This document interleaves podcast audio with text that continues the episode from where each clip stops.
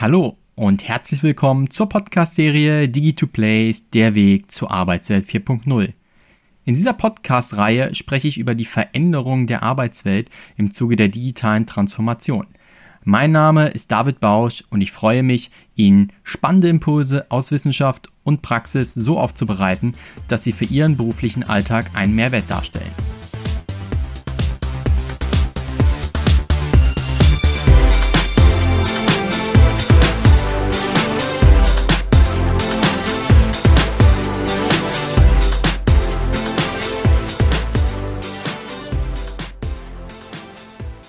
Und damit wieder einmal herzlich willkommen zu dieser achten Folge der Podcast-Reihe Digi2Plays, der Weg zur Arbeitswelt 4.0. Ja, heute stehen die beiden letzten Technostress-Dimensionen im Blickfeld. Einmal Techno-Job-Unsicherheit und einmal Techno-Unzuverlässigkeit. In den vorherigen haben wir uns ja über Techno-Überladung, Techno-Invasion, Techno-Komplexität und Techno-Ungewissheit unterhalten und die beiden bilden eben hier den Abschluss. Doch bevor ich an dieser Stelle starte, eine kurze Frage. Wie gefällt Ihnen die neue Ausgestaltung der Podcast-Reihe? Kürzere Folgen, dafür jedoch deutlich häufiger. Schreiben Sie mir gerne einmal an david.bausch.digi2plays.de. Ja, in der letzten Episode, da habe ich darüber gesprochen und deutlich gemacht, wie stark die unterschiedlichen Technostress-Dimensionen zusammenhängen und auch wie stark sie einander bedingen. Heute muss ich da so ein bisschen eine kleine Einschränkung machen, denn die erste Dimension, die ich heute noch mitgebracht habe, die ist so ein bisschen, ja, die hat einen Sonderstatus. Sagen wir es mal so. Die zweite, die im Anschluss kommt, die passt wiederum inhaltlich super gut an die vorherigen Dimensionen. Starten möchte ich trotzdem mit der Dimension Techno-Job-Unsicherheit und dann wird schon deutlich, warum die ein bisschen anders zu betrachten ist. Man kann es dem Namen eigentlich schon entnehmen, dass Techno-Job-Unsicherheit was mit dem potenziellen Verlust des Arbeitsplatzes zu tun hat. Und das ist in zweierlei Gründen ganz richtig. Zum einen, dass die Digitalisierung eine Bedrohung für den aktuellen Arbeitsplatz darstellt und zum anderen, dass der Mitarbeiter oder der Mensch letztlich im Umgang mit Technologien das Gefühl hat, die anderen können das irgendwie besser als ich. Die sind da fitter und deswegen habe ich einen Nachteil. Und diese beiden Dimensionen, die damit verbundene Bedrohung, dass man eventuell arbeitslos werden könnte, ist natürlich eine, die wirklich sehr ernst zu nehmen ist. Und besonders seit 2013 gibt es eine Studie, die hat damals erstmals für Furore gesorgt. Die nennt sich The Future of Employment und ist von zwei Oxford-Professoren publiziert worden und sie prognostiziert nichts Geringeres, als dass in Amerika 70% der Amerikaner einen Job ausüben aktuell, der bis zum Jahr 2030 zu knapp 50% digitalisierbar oder automatisierbar ist. Das ist eine Prognose, die wirkt erstmal sehr erdrückend und war auch wirklich so die erste große Studie, die weltweit in dem Thema Aufmerksamkeit auf sich gezogen hat. So hohe Wellen hat die geschlagen, dass das Bundeswirtschaftsministerium damals externe Wissenschaftler konsultiert hat, die die Studie mal bewerten hinsichtlich ihres Forschungsdesigns, wie ist das einzuwerten, sind die Prognosen überhaupt wirklich gut fundiert, weil man eben damals nicht glauben konnte, dass so eine immense Anzahl von Jobs davon betroffen ist.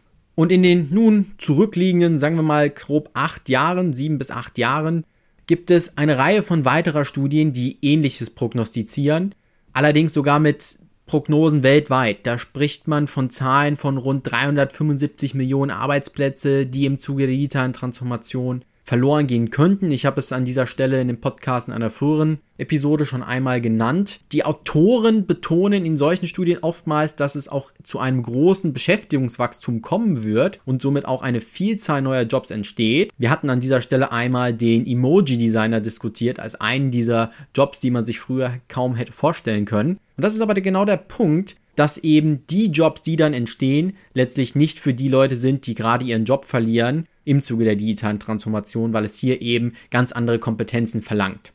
Und das Resultat dessen ist schlichtweg die wahrgenommene Bedrohung, dass mittelfristig oder langfristig mein persönlicher Arbeitsplatz durch die Digitalisierung und die Automatisierung, die damit verbunden ist, ersetzt wird. Es gibt eine Vielzahl von Studien, die prognostizieren, welche Bereiche da tendenziell von betroffen sein könnten. Das hatte ich an der Stelle auch schon mal in einer früheren Episode thematisiert. Was ich damals nicht genannt habe, das möchte ich heute gerne ergänzen. Das ist ein Jobgenerator von der OECD, der letztlich es ermöglicht auf, sagen wir mal, die normalen, gängigen Berufe eine relativ genaue Prognose zu treffen, wie der Job von eben der Digitalisierung und der Automatisierung betroffen sein wird, sodass sich die Personen, die da ihren Job suchen, wirklich ein gewisses Gefühl, sagen wir mal so, entwickeln können, okay, hat mein Job noch Zukunft? Als ein Beispiel kann man hierbei klassische Backoffice-Einheiten nennen, die heute noch Prozesse, die ja im Backoffice, das sagt das Wort, laufen, manuell händisch abwickeln, die aber langfristig voll digitalisiert sein sollten. Und die Unternehmen digitalisieren ihr Geschäftsmodell und ihre Prozesse ja nicht zum Spaß, weil das vielleicht hip ist und cool, weil man dann schöne Ansprachen halten kann. Unsere digitale Transformation wird so groß und cool und umfangreich. Wir werden ein digitales Technologieunternehmen, sondern es geht hier primär darum, Prozesse so zu digitalisieren, dass sie kostengünstiger werden und langfristig dann auch die Profitabilität des Unternehmens natürlich steigt. Und jetzt stellen wir uns doch einmal einen Mitarbeiter vor, der in genau so einem Backoffice-Job arbeitet. Und nun hört er von der Unternehmensleitung, dem Vorstand, dass das Unternehmen sich bestmöglich weitestgehend digitalisieren möchte, die Prozesse verschlanken und automatisieren möchte und jetzt stellt man sich einfach vor, was macht das im Kopf dieses Mitarbeiters mit ihm? Zu wissen, okay, mittelfristig wird mein Arbeitsplatz wahrscheinlich nicht mehr der sein, der er heute noch ist. Und hier sind wir dann bei Techno-Jobunsicherheit. Die Angst, dass eben das, was mit der Digitalisierung kommt, meinen Arbeitsplatz individuell zerstört. Und hinzu kommt der Punkt, den ich vorhin am Anfang schon genannt hatte. Oftmals ist es bei diesen Leuten dann auch so, dass deren Selbstbewusstsein, deren Vertrauen in die eigenen digitalen Kompetenzen mit eben solchen neuen Anwendungen bestmöglich umzugehen, dadurch nicht gerade begünstigt wird und das macht dann auch die Anschlussfähigkeit für potenziell andere Jobs nicht gerade leichter, weil man eben weiß oder zumindest das Gefühl hat, dass man eben nicht mehr hinterherkommt in diesem digitalen Trend, der ja auch für seine Geschwindigkeit bekannt ist. Und das wiederum gibt einem dann wirklich ein Gefühl, dass andere Personen dort auch noch fitter sein könnten, weil diesen vielleicht die Handhabung einfach leichter fällt.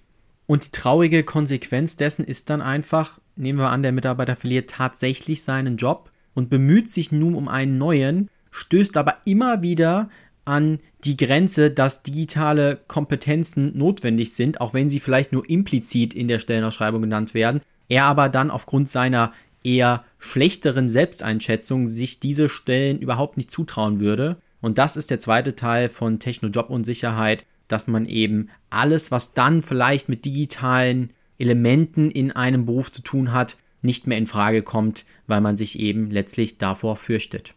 Wie ich an dieser Stelle den Übergang meistere von so einem ja ernüchternden Thema hin zur letzten Technostress-Dimension, ich glaube, da gibt es kaum eine wirklich gute Überleitung. Deswegen switche ich einfach mal kommentarlos rein in Techno-Unzuverlässigkeit. Man kann es auch hier dem Namen entnehmen, das ist ja bei fast allen Technostress-Dimensionen versucht, dass man sich da schon direkt was ableiten kann von. Hier geht es besonders um die Unzuverlässigkeit in der Nutzung. Also häufige Systemabstürze, wenn das WLAN streikt und all das, was eben mit der Funktionalität, die dann eingeschränkt ist, zu tun hat. Techno-Unzuverlässigkeit greift hierbei auf klassische Elemente der Erfahrungstheorien zurück. Demnach eine negative Erfahrung viel stärker prägend ist als eine positive. Wir kennen das aus unserem Leben. Wenn wir eine vergleichbar negative Erfahrung haben, dann brauchen wir mindestens sieben positive desselben Inhalts, damit wir quasi diese eine ausgleichen können. Nehmen wir da mal zunächst ein Beispiel, dass wir in ein Restaurant gehen und dort Sushi essen.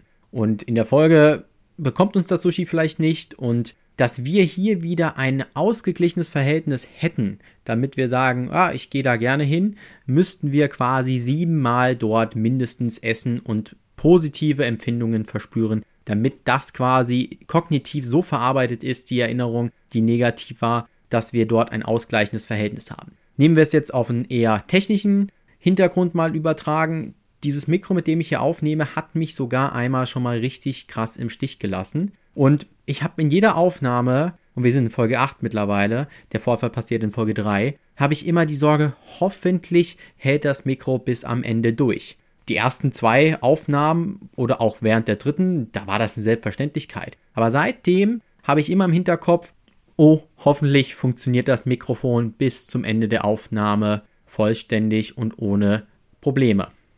Ja, und jetzt stellen wir uns doch einmal einen Mitarbeiter vor im Unternehmen und adaptieren das zuvor genannte Beispiel auf seinen Kontext. Er hat vielleicht ein Videokonferenzsystem, mit dem er nicht gute Erfahrungen gemacht hat, muss es aber nutzen, weil im Unternehmen kein anderes zur Verfügung steht und hat nun einen ganz wichtigen Termin mit Führungskräften oder externen Kunden. Und das Einzige, was ihm quasi durch den Kopf geht während dieses Meetings, oh Gott, bitte, liebes Videokonferenzsystem, bleib stabil, stürz mir nicht ab. Es hängt eine Menge Auftragsvolumen dran, wenn wir diesen Kunden verlieren. Und diese Gedanken, da sprechen wir dann eben von Techno-Unzuverlässigkeit, der Stress, der daraus resultiert. Das wäre quasi die letzte Dimension, die ich an dieser Stelle ergänzen möchte. Man muss allerdings an dieser Stelle sagen, dass das die Dimension ist, die, auch wenn sie sehr, sehr logisch ist, noch am wenigsten in der Forschung Anwendung gefunden hat. Sie ist gerade quasi in der empirischen Findung. Was meine ich damit? Die erstgenannten fünf sind alle empirisch fundiert, das heißt, es gibt Wege, wie man diese Dimensionen tatsächlich messen kann. Und in der sechsten Dimension, so logisch und nachvollziehbar, wie sie für jeden wahrscheinlich klingt, gibt es diese Möglichkeiten der Messung dieser Dimension eben noch nicht. Ich bin aber fest davon überzeugt, dass es sie bald geben wird, weil es liegt einfach auf der Hand, dass auch diese Dimension zu Technostress führt.